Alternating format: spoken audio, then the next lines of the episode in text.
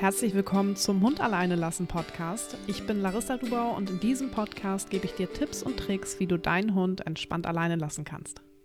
Herzlich willkommen zu einer neuen Podcast-Folge. Dies ist mal wieder eine QA-Podcast-Folge. Ihr habt fleißig Fragen eingereicht und ich werde sie jetzt beantworten, so gut es geht. Also starten wir direkt los mit der ersten Frage. Die erste Frage lautet: Mein Hund liegt immer vor der Wohnungstür, wenn ich gehe. Ist das Stress?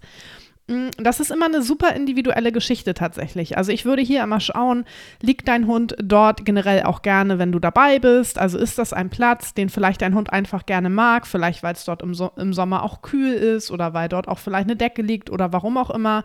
Wenn du erkennst, dass dein Hund dort grundsätzlich gerne liegt, also auch wenn du bei ihm bist, wenn du da bist, dann muss das nicht auf Stress hindeuten.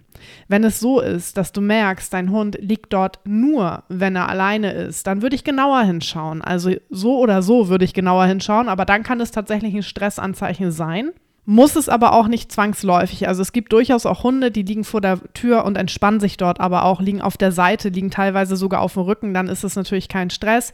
Aber hier auf jeden Fall ganz, ganz wichtig ist, dass du eine Kamera verwendest, dass du dir die Situation genauer anschaust. Ich empfehle dort immer von der Haustür weg zu filmen. Also du stellst es dir so vor, als wenn du die Haustür bist und in den Raum reinschaust, weil dann kann man meistens auch die Augen ganz gut erkennen.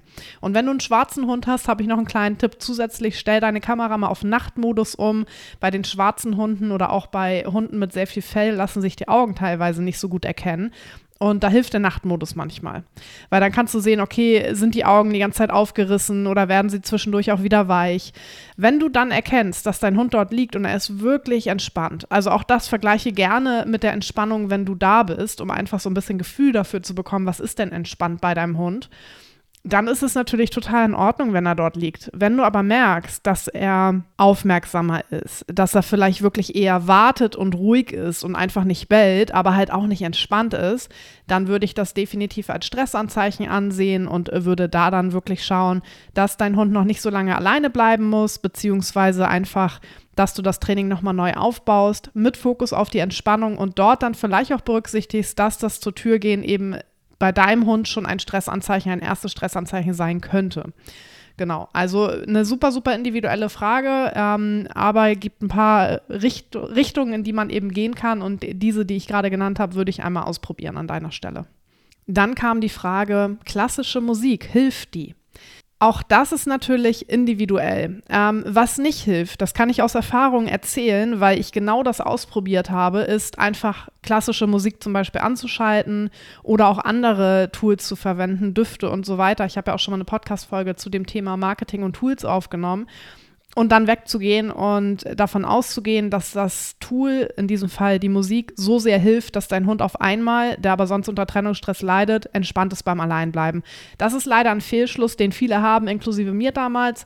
Ich habe damals auch Düfte ausprobiert, äh, wie gesagt, auch Musik hoch und runter, verschiedene Musik, äh, ständig irgendwas Neues ausprobiert und dachte immer, okay, wenn ich wenn ich so dieses Tool gefunden habe, dieses Nonplusultra-Tool, dann kann es halt auf einmal entspannt alleine bleiben. Das ist eben in 99 Prozent äh, nicht der Fall, sondern klassische Musik kann super gut unterstützen, aber mehr auch nicht. Also was du machen kannst mit klassischer Musik, ähm, ich würde erstmal schauen, hast du den Eindruck, dass äh, sie deinem Hund gefällt? Seven zum Beispiel steht total auf klassische Musik, die fährt da richtig gut runter. Und da verknüpfst du die erstmal. Also dann baust du die Musik als Entspannungsritual auf. Das ist eben das Wichtige, dass du wirklich das dann auch mit Entspannung verknüpfst, damit es auch nachher beim Alleinbleiben-Training helfen kann. Das bedeutet, ähm, du schaltest zum Beispiel die klassische Musik oder die andere Musik, die du ausgewählt hast oder auch den Duft, erstmal dann an, wenn du dabei bist und wenn alles schön entspannt ist. Zum Beispiel, ihr liegt gerade auf der Couch, es ist Samstag, Sonntagnachmittag, alles ist super entspannt, ihr habt gar keine Termine mehr perfekter Moment, um eben mal die Musik anzuschalten oder auch abends oder auch morgens zum Beispiel, wenn dein Hund vielleicht von alleine schon auf der Couch liegt und du bist im Homeoffice und arbeitest und du weißt, da ist dein Hund immer super entspannt. Das heißt, verknüpfe die erstmal ganz fleißig, damit erstmal im Gehirn der Bezug hergestellt wird zwischen klassisch, klassischer Musik gleich Entspannung.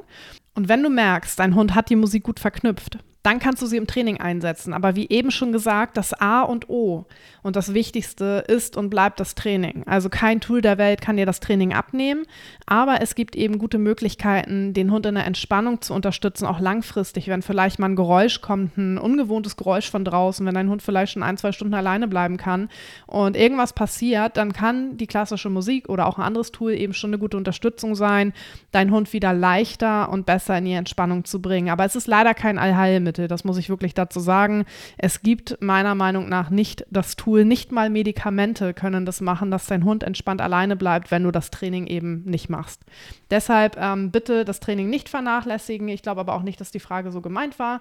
Ich wollte nur noch mal darauf hinweisen, weil das hier nun mal viele Leute sich anhören. Ich bin ein Fan von klassischer Musik. Ich bin auch ein Fan von anderer Musik im Zusammenhang mit Entspannung, im Zusammenhang mit dem Alleinbleiben-Training kann das eine super Sache sein. Wichtig ist, wenn du das mit aufbaust, würde ich es auch langfristig verwenden, weil du baust dir damit ein komplettes Alleinbleiben-Ritual auf, was deinem Hund dann langfristig auch Sicherheit geben soll. Das heißt, ich würde solche Sachen oder solche Entscheidungen nicht kurzfristig treffen, so wir machen das jetzt mal ein bisschen und später nehmen wir die weg.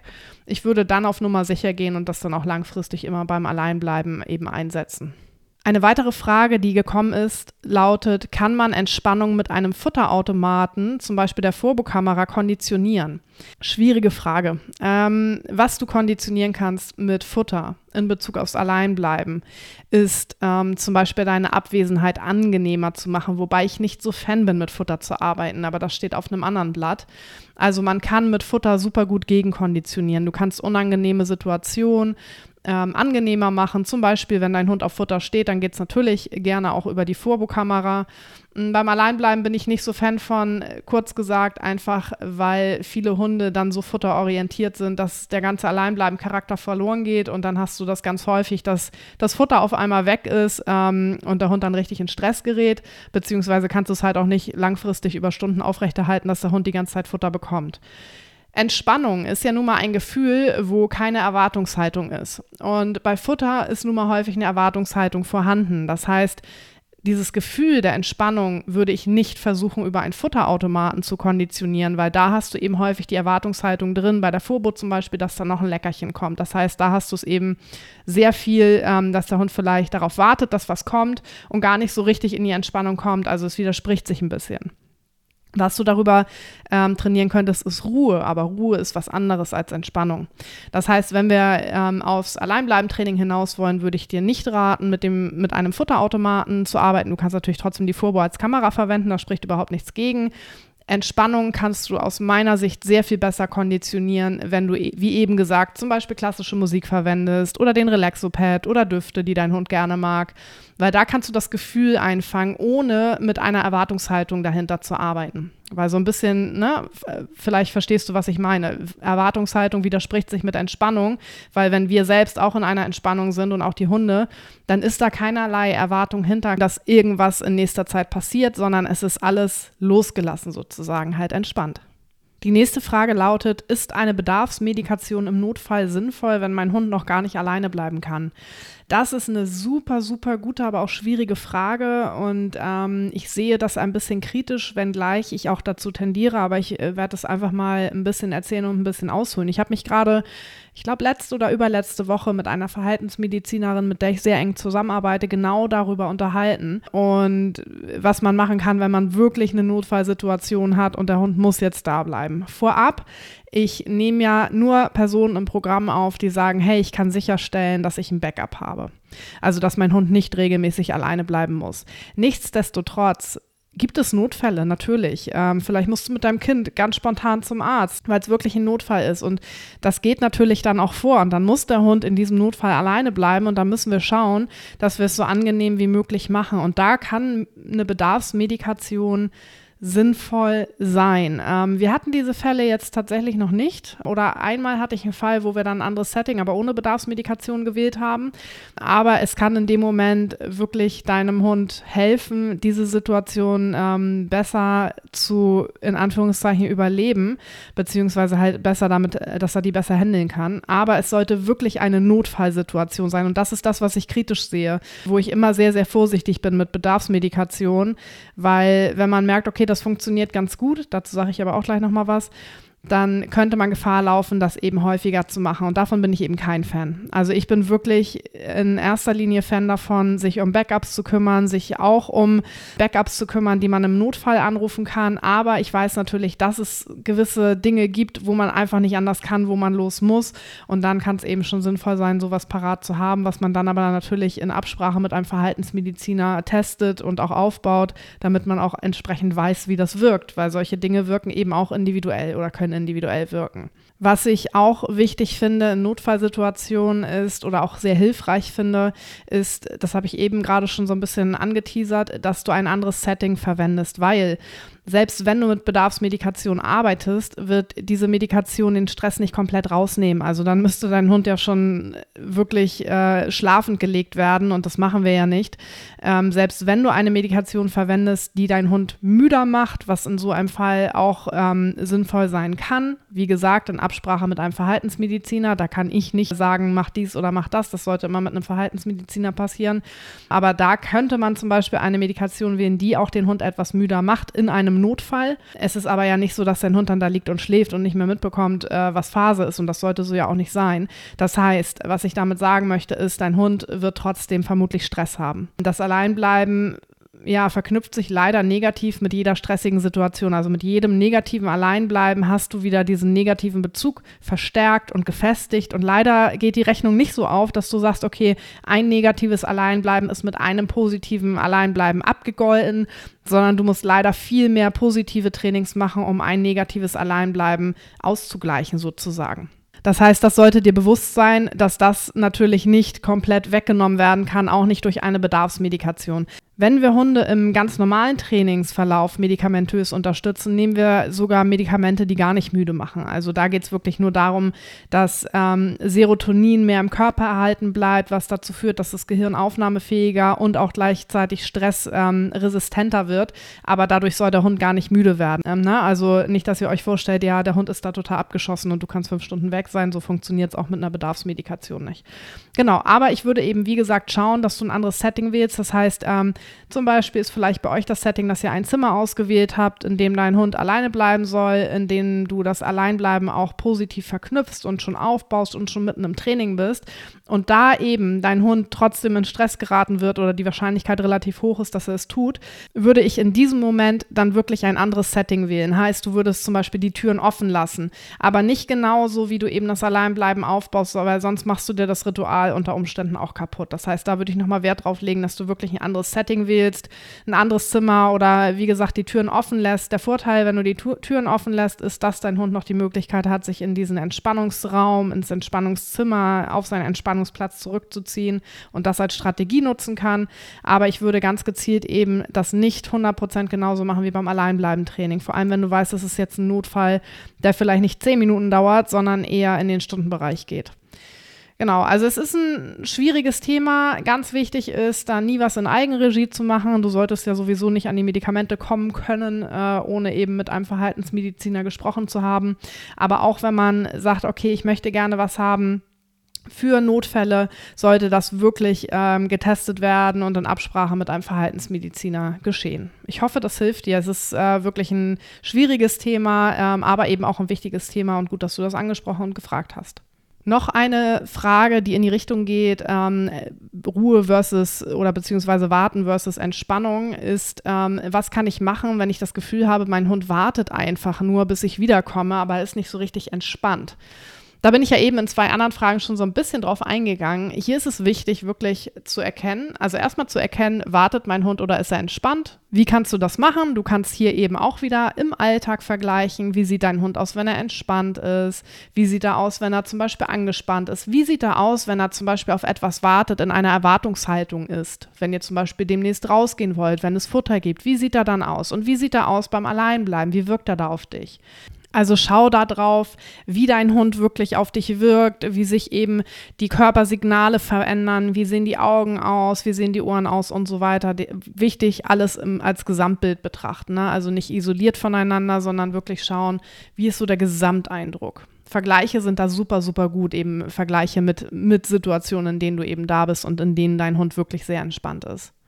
Zwei Fragen haben wir für heute noch. Die eine Frage lautet, gibt es Hunde, wo der Knoten nicht platzen will, kommen auch nach Jahren nicht über eine bestimmte Zeit hinaus?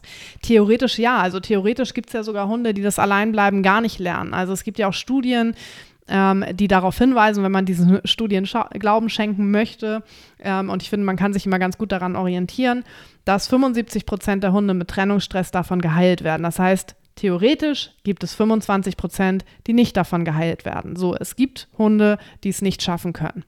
Die Quote ist aber relativ gut oder die Chancen stehen relativ gut, dass dein Hund das lernen wird. Ähm, nichtsdestotrotz ist mir immer wichtig zu sagen, Trennungsstresshunde bleiben auch später ehemalige Trennungsstresshunde. Das kannst du auch vergleichen mit anderen Themen, die ihr hattet. Zum Beispiel, dein Hund hatte mal extreme Schwierigkeiten in Hundebegegnungen. Du wirst auch langfristig darauf achten, dass du ihn nicht, vielleicht nicht in eine Gruppe mit zehn Hunden schickst, die gerade auf ihn zugerannt kommen. So, weißt du, was ich meine? Ähm, es bleibt eine Besonderheit das meiste geht aber so ins Fleisch in, und Blut über. Eine Besonderheit ist zum Beispiel, dass ich, Seven ist ja nun mal auch ein ehemaliger Trennungsstresshund, sehr darauf achte, wenn wir den Ort wechseln, dass ich sie da erstmal ankommen lasse und dann nochmal so ein Training in Anführungszeichen im Schnelldurchlauf mache. Das heißt, ich gehe die Prozesse nochmal durch mit ihr. Das geht meistens sehr schnell. Ich habe da mit ihr aber auch Glück. Ich weiß, es gibt auch Hunde, bei denen es nicht so schnell geht, wenn man dann eben die Wohnung wechselt oder den Ort wechselt. Das heißt, auch das ist super individuell. Aber das sind eben so ein paar Besonderheiten bei ehemaligen Trennungsstresshunden. Genauso kann es zum Beispiel auch sein, dass die Hunde, die ehemaligen Trennungsstresshunde Schwierigkeiten damit haben, zumindest für eine Zeit lang, mehrfach am Tag alleine gelassen zu werden, vor allem wenn das nicht trainiert wurde. Ähm, und so kann es natürlich auch sein, dass nicht jeder Hund auf seine acht Stunden kommt oder auf die sechs Stunden oder auf fünf Stunden. Ich selbst muss auch sagen, mit Seven dass was mir da sehr geholfen hat, um auf höhere Zeiten zu kommen, ist da auch wieder Druck rausnehmen. Also wir haben auch am Anfang sehr, sehr intensiv trainiert bis zu einer gewissen Zeit und dann waren wir so im Bereich zwei, drei Stunden, die für uns total passten, aber mein Ziel war auch immer vier bis fünf Stunden, weil ich wusste so, keine Ahnung, wenn du ins Kino gehst oder so, dann bist du mit zwei, drei Stunden meistens eben nicht durch. Vielleicht willst du noch vorher was essen gehen oder so, ne? Also da brauchst du schon deine vier bis fünf Stunden und das war immer so ein persönliches Ziel von mir. Ähm, mit zwei bis drei Stunden oder auch ein bis zwei Stunden fährt man ja schon sehr gut. Da kann man ja schon sehr viel erledigen. Und ähm, wenn du eben an der Zeit knabberst, sehr lange, dann würde ich auch immer noch mal reingehen und schauen, okay, machst du dir da vielleicht unbewusst selbst sehr viel Druck? Ist es für dich tragbar? Ich weiß, das ist nicht für jeden äh, der Fall, aber ist es für dich in deiner Situation tragbar, erstmal diese Zeit, die ihr gerade macht, zu akzeptieren? Und trotzdem immer mal zwischendurch längere Zeiten auszutesten mit einer sehr viel größeren Gelassenheit, also ohne diesen Ehrgeiz dahinter, den man ja schnell entwickelt. Weil meiner Erfahrung nach kannst du das dann besser erreichen, weil du dir selbst keinen Druck machst und es einfach eine nette Option ist, wenn dein Hund das schafft, ähm, aber nicht so dieses Muster hintersteht. Also da würde ich mal reingehen und schauen, okay, was ist wirklich eine Zeit für dich, wo du sagst, okay, die müsste passen ähm, und was ist eine Zeit, wo du sagst, hey, das wäre auch okay. Und wenn ihr vielleicht gerade an einer Zeit seid, wo du sagst, hey, das ist okay, dann würde ich versuchen, diese zu akzeptieren. Gar nicht, weil ihr die höheren Zeiten nicht erreichen sollt, sondern weil du dann einfach nochmal selbst sehr viel gelassener mit dem Thema und eben auch mit dem Training umgehen kannst. Weißt du, das ist nochmal so ein kleiner, ja, Mindset-Trick, könnte man vielleicht sagen. Das würde ich mal ausprobieren. Also bei mir war es wirklich damals so, dass ich gesagt habe, boah, vier bis fünf Stunden sind ein Muss. Und dann habe ich aber relativ schnell gemerkt, hm, eigentlich reichen uns meistens so zwei bis drei Stunden und musste mich dann selbst immer wirklich auch wieder dran erinnern und mir auch wieder einen Trainingsplan machen, dass ich trotzdem weiter trainiere, weil ich schon irgendwann auf die vier bis fünf Stunden kommen wollte. Aber habe da dann gemerkt, dass für mich da viel mehr Gelassenheit drin steckt, weil einfach der, die Not nicht da war. Weil bei uns sich, sich, das ja nun mal ein bisschen anders entwickelt hat. Ich musste nicht mehr in den Job zurück. Ich war dann ja selbstständig. Das heißt, Seven musste theoretisch gar nicht alleine bleiben. Wir haben sie natürlich trotzdem alleine gelassen. Aber diese Not, auf vier bis fünf Stunden zu kommen, die war überhaupt nicht mehr da. Ich weiß jetzt nicht, wie das bei dir konkret ist ob bei dir da eine Not hintersteht. Wenn nicht, würde ich es mal so versuchen und erstmal sagen, so, ey, wie cool, dass mein Hund, der mal echt krasse Probleme hatte, schon jetzt vielleicht ein bis zwei Stunden alleine bleiben kann. Und das andere gehen wir echt ganz locker an. Das wäre so mein Tipp an der Stelle. Aber um nochmal auf die Frage zurückzukommen, ja, theoretisch gibt es die Hunde. Also jeder Hund ist ja individuell und du kannst vorher nie sagen, okay, jeder Hund kommt auf vier bis fünf Stunden oder jeder Hund kommt auf sechs Stunden oder jeder Hund kann danach dreimal am Tag alleine bleiben. Es gibt die Hunde, die komplett durchs Raster fallen, leider. Und ansonsten ist es natürlich eine sehr individuelle Geschichte. Ich finde auch da den Vergleich immer ganz gut mit menschlichen Depressionen. Ich finde, das Thema ist vergleichbar. Aus beiden Situationen muss man sich rauskämpfen, mehr oder weniger, und viel dran arbeiten. Na, einfach um nochmal zu verdeutlichen, wie individuell das ist. Und so ist es eben auch bei den Hunden. Hunde sind so individuelle Lebewesen.